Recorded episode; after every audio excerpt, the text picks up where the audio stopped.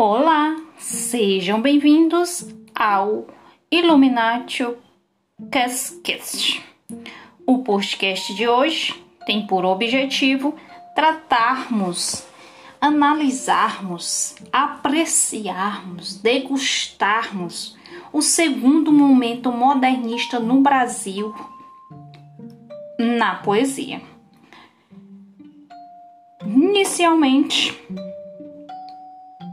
gostaria de declamar um poema de nada mais nada menos de Carlos Drummond de Andrade para vocês. Após, trataremos mais especificamente das características do contexto de produção dos principais autores desse segundo momento modernista. Título do poema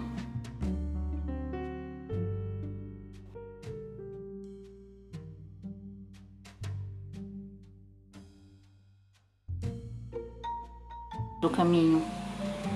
Tinha uma pedra, no meio do caminho tinha uma pedra. Nunca me esquecerei desse acontecimento na vida de minhas retinas tão fatigadas. Nunca me esquecerei que no meio do caminho tinha uma pedra. Tinha uma pedra no meio do caminho. No meio do caminho tinha uma pedra. Carlos Drummond de Andrade. Amores, como observado, a poesia de Carlos Drummond de Andrade é uma poesia renovada, é uma poesia diferente das anteriores já analisadas por nós em outros momentos. Nós conseguimos perceber uma poesia sintética. Por que poesia sintética? Uma poesia sucinta, uma poesia que com poucas palavras diz tudo. Na temática, a gente consegue perceber uma literatura mais construtiva, mais politizada. Que pedra seria essa no meio do caminho? Sabemos que o contexto de produção, tanto da poesia quanto da prosa, necessitam, né, estão atrelados ao momento vivenciado por, pelos autores. E o momento, meus caríssimos, é o momento de 1930 a 1945. A segunda fase, também chamada de fase da consolida consolidação ou geração de 30, estende-se de 1930 a 1945 e pra, para bom entendedor, sabemos que é um período extremamente rico em termos tanto de produção poética quanto de prosa. E também um período que reflete um momento conturbado da nossa história. Que momento conturbado é esse? No plano internacional, vive-se a depressão econômica o avanço do nazifascismo, a Segunda Guerra Mundial. Num plano interno, Brasil, nação brasileira, vivenciamos a ascensão de Getúlio Vargas ao poder e a consolidação do mesmo como ditador no Estado Novo. Diante desse momento de efervescência, de momento conturbado, a poesia vem com esse propósito de continuar o legado proposto pelos modernistas do primeiro momento. Por isso que nós dissemos, nós podemos dizer que esse momento é uma continuação e também é um momento em que a poesia tem o seu amadurecimento, o seu aprofundamento. Tudo que os autores da geração de 1922, também chamada de primeira geração, fizeram, os do segundo momento o fizeram também com esse amadurecimento. Então, nós vamos estar diante de poesias que vão tratar do universo temático no sentido de estar no mundo, o destino dos homens.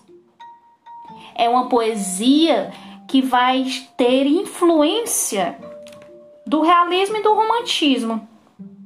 Ela vai ter características de nacionalismo, enfatizando o nacional, temas universais, por isso uma, uma poesia mais politizada. O regionalismo, já proposto pelos autores da primeira geração.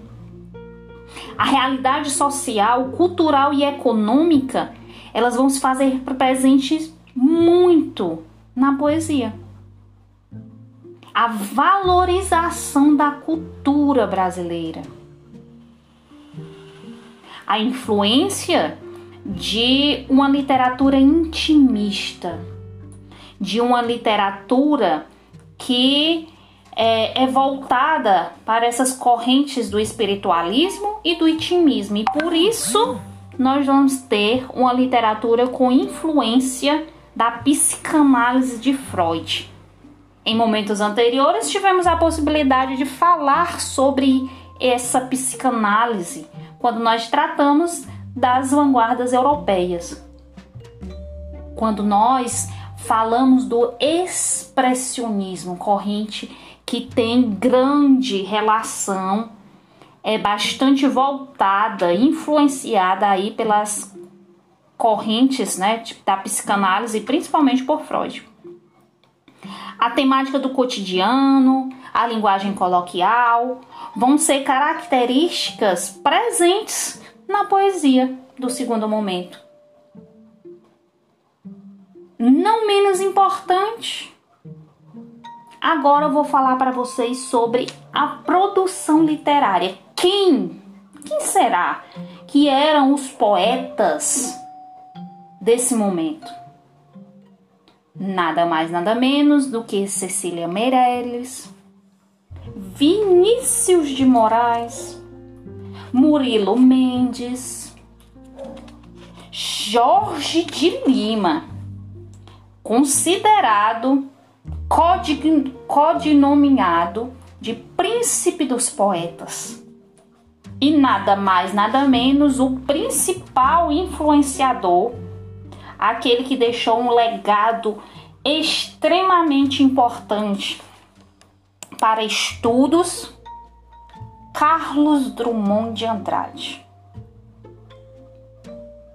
Esse que eu tive a oportunidade de fazer a leitura de uma poesia no início desse podcast.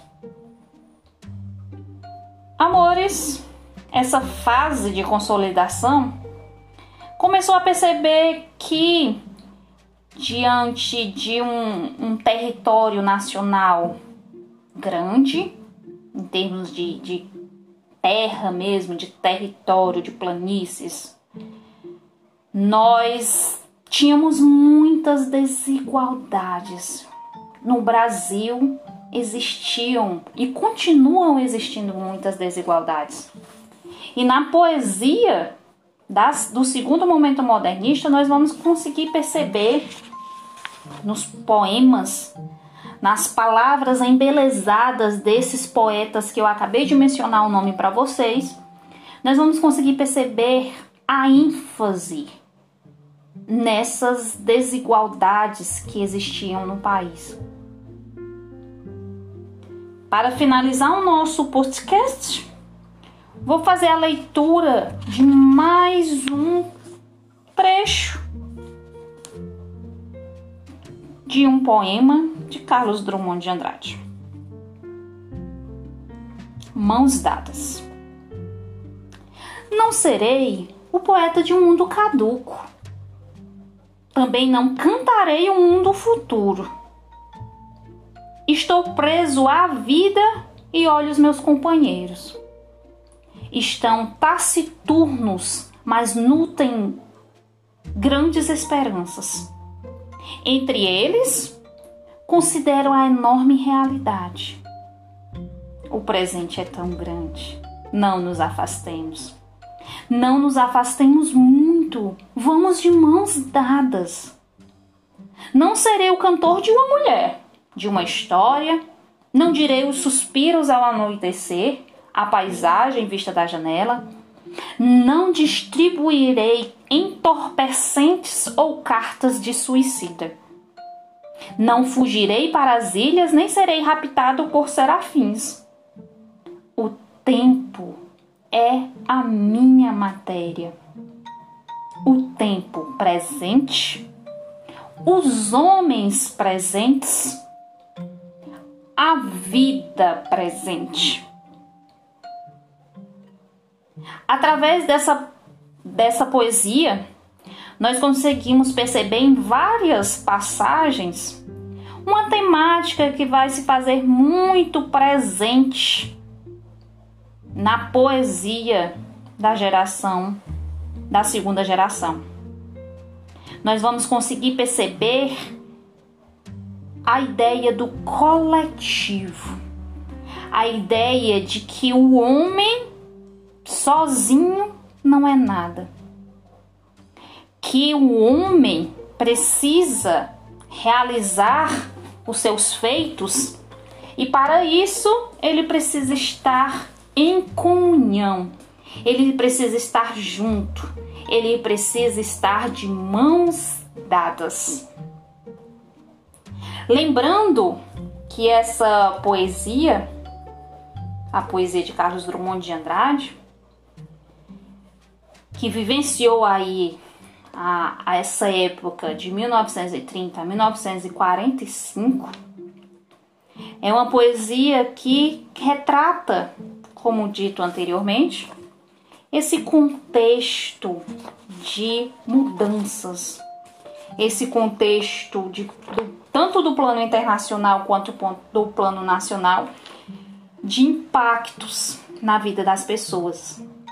Quebra da Bolsa de Nova York, colapso no sistema financeiro internacional, paralisações de fábricas, ruptura nas relações comerciais, falências bancárias. E com isso, consequentemente, inevitavelmente, altíssimo índice de desemprego, fome e miséria generalizadas.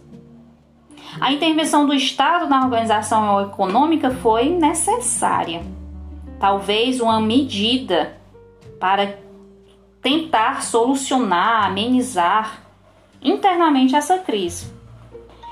No contexto nacional, agravamento das questões sociais, o avanço dos partidos socialistas e comunistas, e com isso choques ideológicos, principalmente com as burguesias nacionais,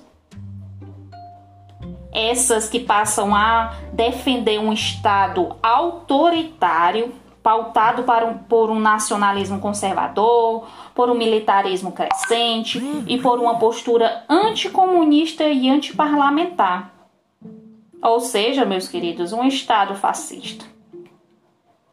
Então, tudo isso, todo esse agravamento, todo esse contexto de é, Estado Novo, Getúlio Vargas, ditador,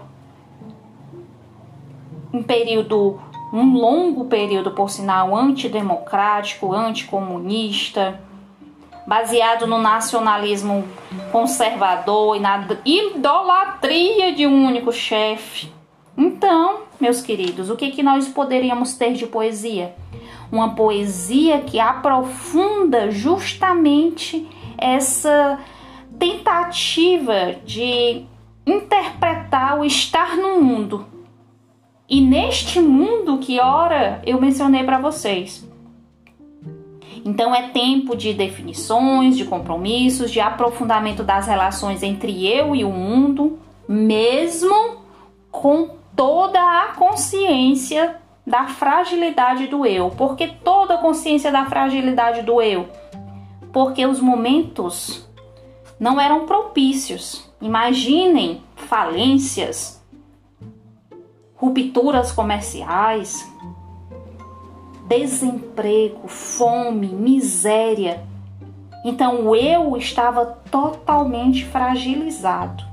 Então por isso que a poesia desse momento é uma poesia sintética, é uma poesia intimista, que o eu vai ser colocado com muita evidência nessa poesia. E para finalizarmos, vou ler mais uma poesia. E agora, já que a gente está falando de poesia intimista, nada mais, nada menos do que de Cecília Meirelles. Essa, diante dos demais poetas do momento, é a que tem maior influência da psicanálise. Então é ela que vai ter uma poesia muito, muito, muito intimista. Então vamos nós. Atrás de portas fechadas, a luz de velas acesas, entre sigilo e espionagem acontece a inconfidência. Liberdade, ainda que tarde, ouve-se em redor da mesa. E a bandeira já está viva e sobe na noite imensa. E os seus tristes inventores já são réus, pois se atreveram a falar em liberdade. Liberdade, essa palavra que o sonho humano alimenta, que não há ninguém que explique e ninguém que não entenda. Para finalizar, nada melhor do que esse poema, A Liberdade. Em um momento de contexto de ditadura, de é, ações antidemocráticas, nacionalismo conservador. Então a gente entende perfeitamente essa dedicação, essas belas estrofes, tratando nada mais, nada menos do que de liberdade. A consciência da, da transitoriedade dessas coisas, o tempo, falou de Cecília, Cecília Meirelles, a gente lembra que uma das temáticas mais importantes da sua poesia é essa: a vida é fugaz, que a vida é passageira, o tempo passa, tudo é fugídio. Por que, que ela desenvolveu essa poesia dessa forma? Justamente por produzir no momento ora retratado. Nos próximos podcasts, continuaremos as nossas leituras de poemas e análises. Espero que tenham compreendido um pouco sobre esse segundo momento, que, com, que tenham se sentido à vontade por conhecer mais sobre esses autores de renome. Cecília Meirelles, Vinícius de Moraes, Murilo Mendes, Jorge de Lima, Carlos Drummond de Andrade. Que nomes! E o mais importante é vocês buscarem se aprofundar na literatura desses autores, entender as entrelinhas do que eles estavam trazendo como verdade. Assim, a nossa aula de literatura realmente é vivenciada. Liberdade. Essa palavra que o sonho humano alimenta, que não há ninguém que explique e ninguém que não entenda. Beijos e até o nosso próximo podcast.